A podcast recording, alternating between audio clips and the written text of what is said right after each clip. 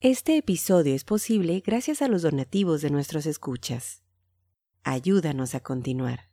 Gracias. Esto es el podcast de historiografía mexicana. Un espacio para la lectura en voz alta, para los libros de historia de México. Conduce Pedro César Beas.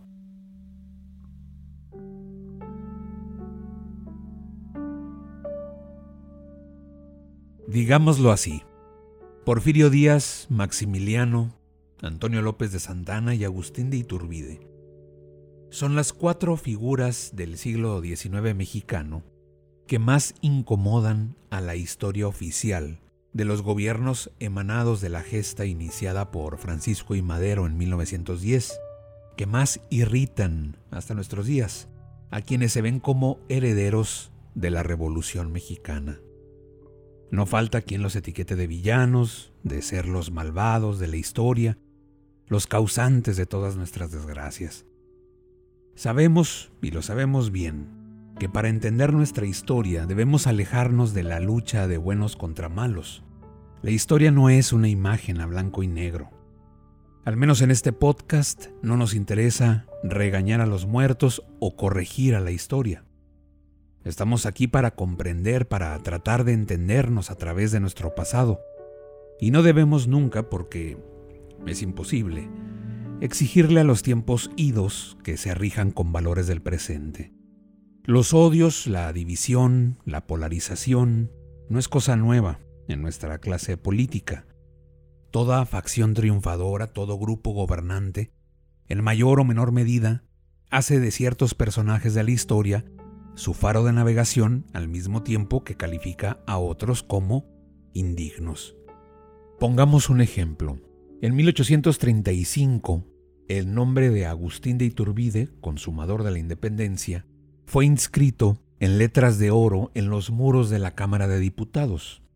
En 1921, 86 años después, casi un siglo, y con motivo de los festejos del primer centenario de la consumación de la lucha independentista, los diputados revolucionarios discutían si debían remover de los muros el nombre del libertador, quien era visto ya para esos años como un traidor.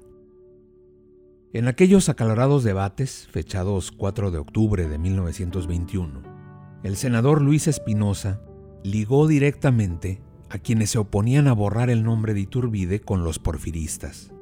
Decía que a aquellos que les interesaba mantener en letras de oro la memoria del libertador, era porque después de 30 años de dominación, se creían una casta especial, privilegiada. Es decir, Espinosa tendió un hilo conductor entre el gobierno de Porfirio Díaz y los tiempos de Iturbide. ¿Qué los unía? Ambos eran considerados por los revolucionarios traidores a la patria, personajes incómodos para la nueva narrativa de la revolución. El mismo diputado Espinosa también dijo que la gesta iniciada en 1910 había dado a México orientaciones definitivas.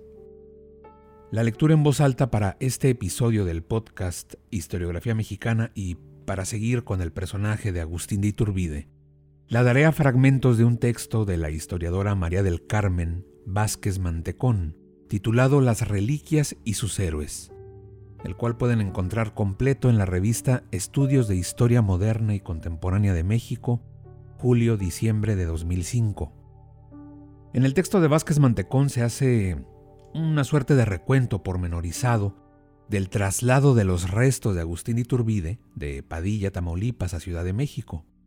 Es una buena mirada a las décadas previas a las leyes de reforma, a tiempos anteriores a la separación Iglesia-Estado, un México que por suerte ya no existe más en el que el presidente en turno, y con motivo de la exhumación de los restos del libertador, exaltado y emocionado por este evento, decretó que las autoridades, el ejército y padres de familia vistieran un mes de luto, un país en donde se llegó a proponer que cada año se celebrara en las iglesias actos solemnes por el alma del libertador.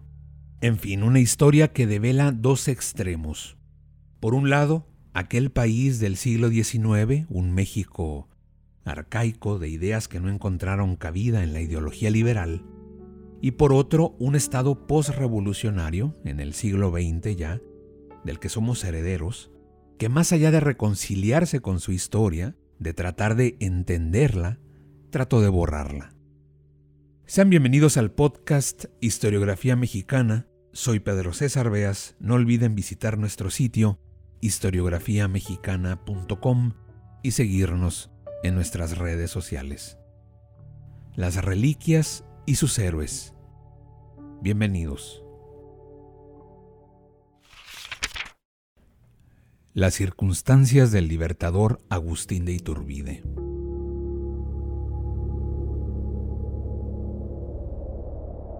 Cuando estaba en su destierro en Italia, Iturbide había concebido la idea, y la llevó a cabo, de desembarcar en México para contribuir al proceso político de su patria, ignorante de que una ley lo había proscrito y declarado traidor si pisaba suelo mexicano. Como tal fue pasado por las armas el 19 de julio de 1824 en Padilla, Tamaulipas, después de haber sido delatado por otro que sí se merecía el apelativo de traidor. En el cementerio de aquella villa quedó su cuerpo hasta 1838, cuando se decidió que era tiempo de reivindicarlo tal como se había hecho años antes con los iniciadores del movimiento.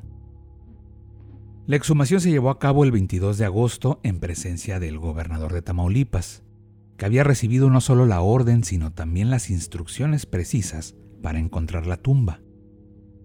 Estas decían que estaba a la izquierda del cementerio, entrando por la plaza, justo enfrente de la puerta y que el lugar estaba señalado. Asimismo recordaban que al empezar a cavar, encontrarían un cajón de hoja de lata que contenía los restos del general Terán, y que debajo se hallarían en el centro los despojos del señor Iturbide. Según el acto oficial que fue levantada, las señas fueron exactas y procedieron a hacer al momento un inventario formal de los restos, que fueron examinados y contados para colocarlos en una urna de madera forrados de terciopelo negro con galones y franjas de oro que cerraron con llave. Después les cantaron un responso en la parroquia y se retiraron todos, no sin haber puesto una guardia a las cenizas de Iturbide, mientras las del general Manuel de Mier y Terán eran depositadas de nuevo en el mismo sitio en el que acompañaron a los del primero desde el 3 de julio de 1832, cuando decidió atravesarse con su espada, que acabó con su vida, postrado precisamente sobre la abandonada tumba de don Agustín.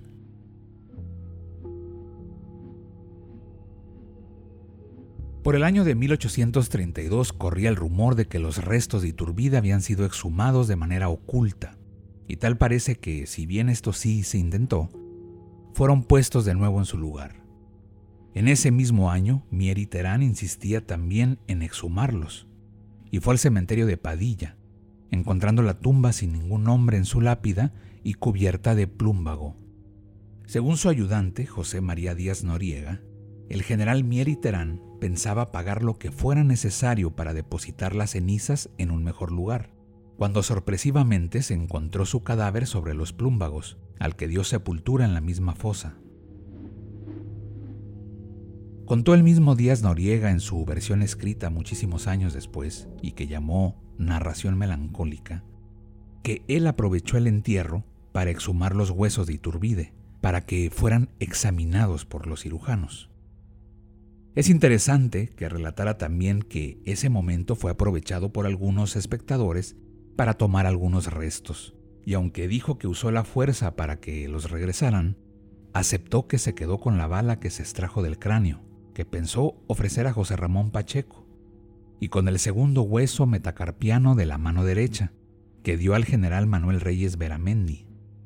Por último, señaló que regresó los del Libertador a la tumba y puso encima los de Mier y Terán. Volviendo a traslado de los de Iturbide en 1838, una partida de tropa de San Luis Potosí fue la encargada de custodiarlos, en un viaje a la capital que se inició el 23 de agosto y que implicó recorrer 200 leguas. Recibieron honores en Ciudad Victoria, y de ahí salieron sin detenerse y sin que hubiera más honras fúnebres, si bien según la versión del oficial Francisco Molina, encargado de la conducción, en San Luis Potosí, Querétaro, San Juan del Río y Tula, la gente de esos lugares manifestó su afecto al paso de las cenizas. Tardaron poco más de un mes en llegar a la villa de Guadalupe Hidalgo, en donde fueron honradas en la colegiata el 25 de septiembre, día en que salieron a la Ciudad de México. Fue notoria la presencia en la villa y en todo el camino de la población de todas las clases, que desde la calzada, las calles, los balcones, las ventanas y las azoteas fue espectadora privilegiada. El padre guardián del convento de San Francisco recibió la caja que pasaría ahí otro mes, ya que no daba tiempo de hacer las honras como estaba previsto para el 27 de septiembre. Mientras, se preparó un presupuesto, un proyecto de ceremonial y se lavaron y desinfectaron los restos. José Ramón Pacheco registró tres cosas muy interesantes. La primera, que en la capital en esos días se renovó la presencia entre sus habitantes de la Independencia y de Iturbide, y de este había infinidad de retratos en todas las poses y todos los momentos significativos de su vida pública, apareciendo asimismo su nombre en muchos negocios y por supuesto en objetos de pacotilla como sombreros, abanicos y pañuelos que los comerciantes de ocasión no dejaron de vender al por mayor en las calles. La segunda se refirió a un aspecto que estaba en la mente y en los comentarios de muchos, y era que también se dudaba de la autenticidad de los huesos de Iturbide, debido a su muerte oscura como la de un criminal y su entierro sin honores. Pero la que más llama la atención es la tercera, que insistió en que, a pesar de la fuerte guardia y de la llave que cerró la caja, tanto en la exhumación como en el traslado de los restos desaparecieran multitud de piezas, queriendo algunos tener la dicha de guardar consigo una reliquia. Basaba esta última suposición, entre otras cosas, en el hecho de que él pidió permiso, que le fue concedido, para reconstruir el cráneo. Sin embargo, esto no lo pudo lograr porque a pesar de que el inventario decía que había seis fragmentos de huesos de la cabeza, no fue ese el número que llegó a San Francisco. Él mismo confesó que además de tomar el molde de las partes en yeso y en cera, conservó un fragmento original, según él, para ofrecer a los sabios un documento auténtico de sus dimensiones. Sin embargo, otro debió haber sido el que reconstruyó la calavera porque, completada con cera en las partes que le faltaban, fue exhibida al público con los demás huesos a partir del 24 de octubre cuando se abrieron las puertas de la iglesia de San Francisco. Ese día, desde temprano, sonaron cada cuarto de hora las campanas de muchas iglesias y tronaron los disparos de la artillería que continuarían después de cada hora hasta el 26, en que saldrían a su destino en catedral. Durante esos dos días y fracción que los restos estuvieron con los padres franciscanos, se dijeron más de 100 misas, algunas de requiem, tanto en los altares laterales como en el principal, en un escenario elegantemente arreglado en el que sobresalían sobre el lienzo negro que cubría el fondo el verde, el blanco y el rojo de las banderas trigarantes que enmarcaban el catafalco, y la enorme cantidad de velas encendidas que confundían su humo con el que salía de cuatro jarrones de plata maciza que hicieron las veces de perfumeros. La procesión de las cenizas a la metropolitana empezó a las 11 de la mañana y fue muy suntuosa. Involucró en su recorrido a los habitantes de las calles de San Francisco y de Plateros, y a los concurrentes y funcionarios del portal de mercaderes, la Diputación y el portal de las Flores, terminando su circuito en los frentes del palacio y de la catedral. Todo el trayecto se cubrió con la vela o toldo que se usaba en la fiesta de Corpus, y participó tanta gente en el desfile que cuando los primeros llegaron a las puertas del templo, los últimos todavía no salían de San Francisco. En las calles se juntó un público numeroso, que se sumó al de los vecinos que desde sus casas lo vieron pasar. Por cierto, en la de doña Nicolasa, hermana de Iturbide, una cortina negra cubría toda la fachada, y de esa señora se dijo que por esos días había preferido salir de la ciudad. Los que desfilaron iban vestidos a todo lujo, militares, escuelas, cofradías, terceras órdenes, comunidades religiosas, clero, parroquias, cabildo metropolitano, el comandante general, la universidad, los colegios, los funcionarios del Consejo de Gobierno y de la Suprema Corte, las comisiones del Poder Ejecutivo y del Congreso y por último, entre muchos particulares, un personaje peculiar, el presidente de la Cámara de Diputados, Juan Gómez de Navarrete, quien hizo de doliente principal en representación de la nación mexicana, la cual era la verdadera familia huérfana del difunto. La urna fue puesta en un carro enlutado con terciopelo negro, adornado con penachos cuyas plumas eran de los colores de la bandera mexicana. Jalaban el carro seis caballos negros cubiertos hasta el suelo de paño del mismo color. Los frisones fueron montados por jefes del ejército, además que la urna estaba custodiada por cadetes del colegio militar y por dos hileras de gastadores de infantería. También desfilaron muchos ministros y caballos en sus coches con cubiertas de luto, y destacó el vehículo en el que iba el presidente Bustamante. Eran ya las dos de la tarde cuando entraron los últimos a catedral, seguidos por la mirada de una enorme muchedumbre que a pie, a caballo o en coche, y en un absoluto silencio, pudo comparar el patetismo de ese día con la alegría que reinó en las mismas calles en 1821 cuando Iturbide las recorrió victorioso.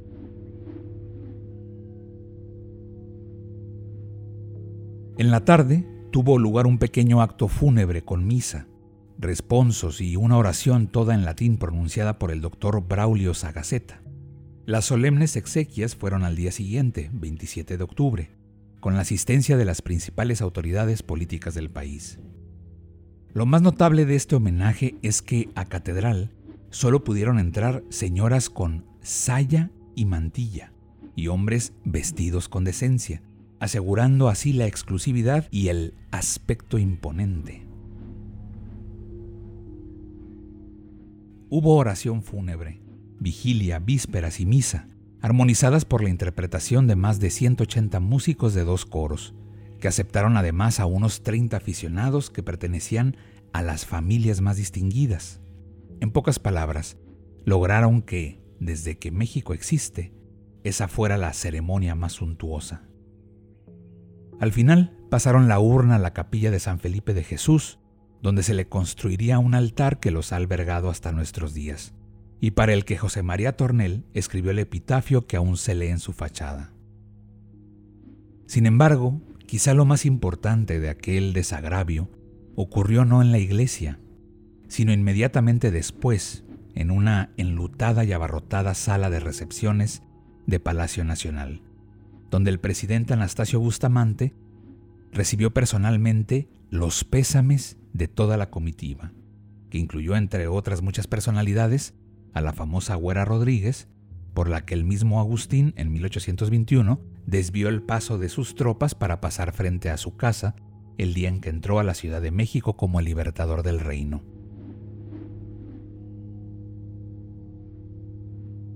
Recordemos que para ese año de 1838, los restos de los héroes de la primera etapa del movimiento independiente estaban ya en la bóveda del altar de los reyes.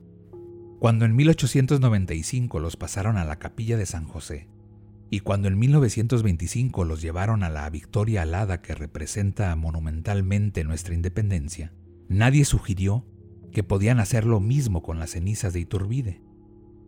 La versión de la historia liberal que campea en nuestro país desde la segunda mitad del siglo XIX le ha negado a este héroe criollo el reconocimiento de sus méritos como consumador del movimiento que los otros iniciaron. Para algunos, el monumento de Paseo de la Reforma se convirtió en el nuevo altar de la patria, en el que no cupo ni ha cabido Iturbide, quien no ha tenido más remedio que conformarse con ser un santo de otro altar y de otros grupos menos identificados con el llamado pueblo y con sus satisfacciones.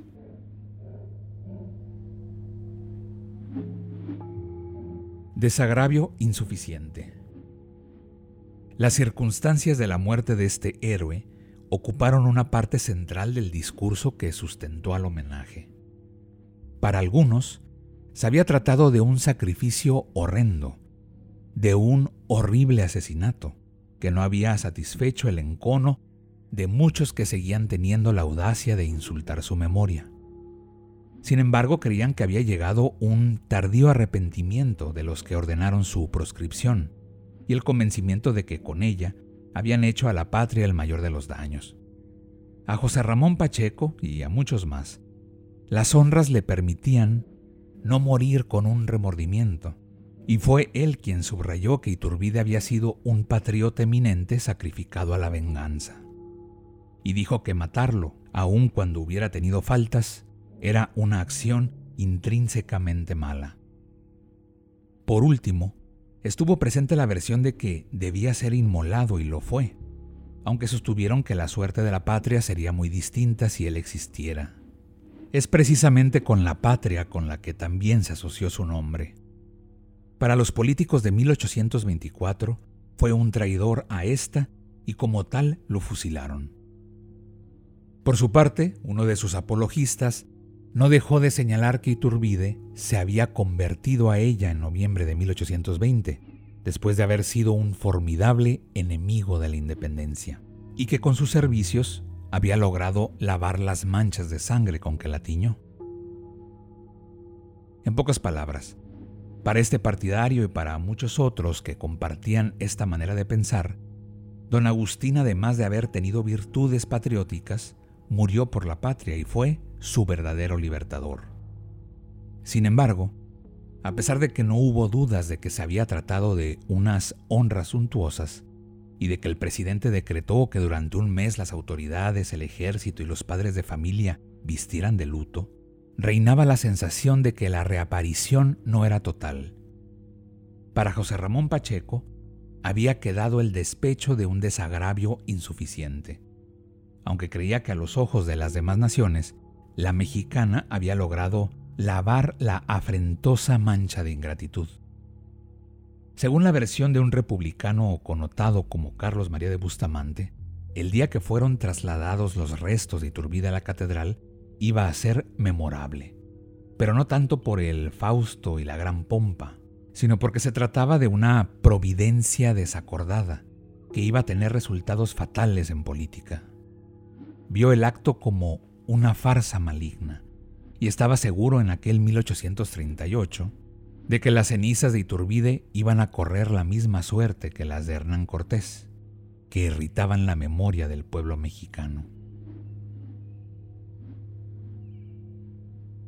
En 1845 el presidente José Joaquín de Herrera promovió que todos los cuadros con que se adornaba el despacho del presidente y el salón de recibimiento de Palacio Nacional y que representaban a Napoleón en distintas escenas de su vida, fueran sustituidos por retratos de los héroes mexicanos.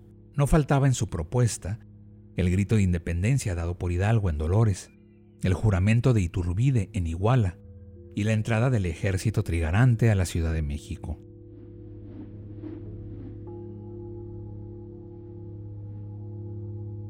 El objeto de la propuesta fue que se tratara de una historia muda, para recordar las virtudes de aquellos hombres. Muy pocos de los seguidores de Iturbide, entre ellos Pío Marchá y Salvador Merenco, decidieron en los años siguientes que cada 28 de septiembre le harían honras en la capilla donde quedaron sus restos, homenaje que siempre pasó inadvertido. Dolidos por la pobreza del acto del 28 de septiembre de 1848, los entonces diputado y senador José Ramón Pacheco y Francisco Modesto de Olaguibel, respectivamente, promovieron en sus cámaras la iniciativa de que el acto se hiciera oficial, sustentado por una ley, y que cada año se celebraran en todas las iglesias de la República sufragios solemnes por el alma de Agustín de Iturbide. Si bien los senadores lo aprobaron, no prosperó en la Cámara de Diputados.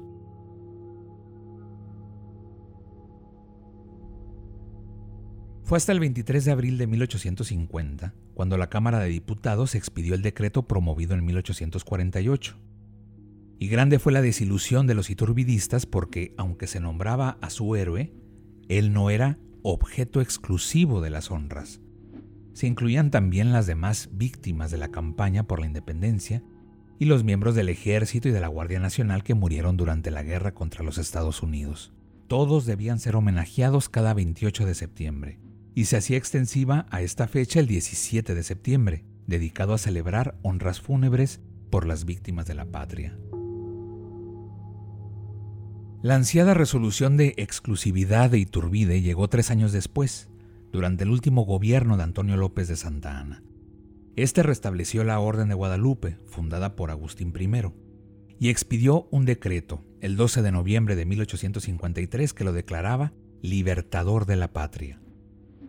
Este reinado, sin embargo, duró solo el escaso año y medio que le quedaba a Santana en el poder, ya que una revolución lo alejaría definitivamente de una escena política que en adelante desconocería a esos caudillos y sus acuerdos. Dentro de la lógica liberal que sustentaba todavía los gobiernos de la posrevolución, de los albores del siglo XX, fue peculiar el que Álvaro Obregón decidiera festejar en 1921 el centenario de la consumación de la independencia con la puesta en escena de un desfile del ejército trigarante. Mientras en el Congreso borraban para siempre el nombre de Iturbide, puesto desde 1835 en letras de oro en uno de sus muros.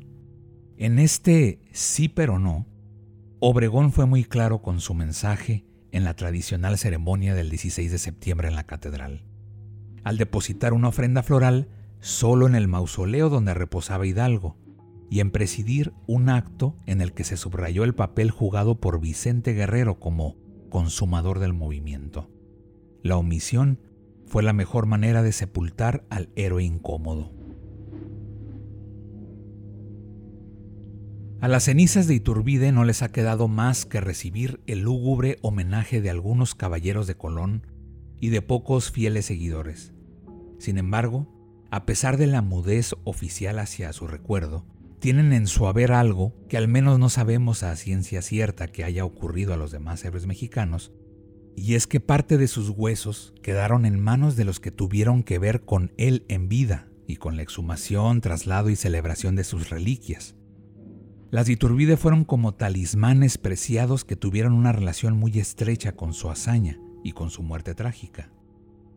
En el lado opuesto, esto es, en el discurso de los liberales republicanos, se reproducen el olvido y el castigo como un destino funesto que le asignara el papel de héroe deshonrado de la historia mexicana. Este episodio fue posible gracias a las amables donaciones de nuestros escuchas. Al convertirte en mecenas de este podcast, fomentas la lectura y la divulgación de la historia de México. Visítanos en historiografiamexicana.com.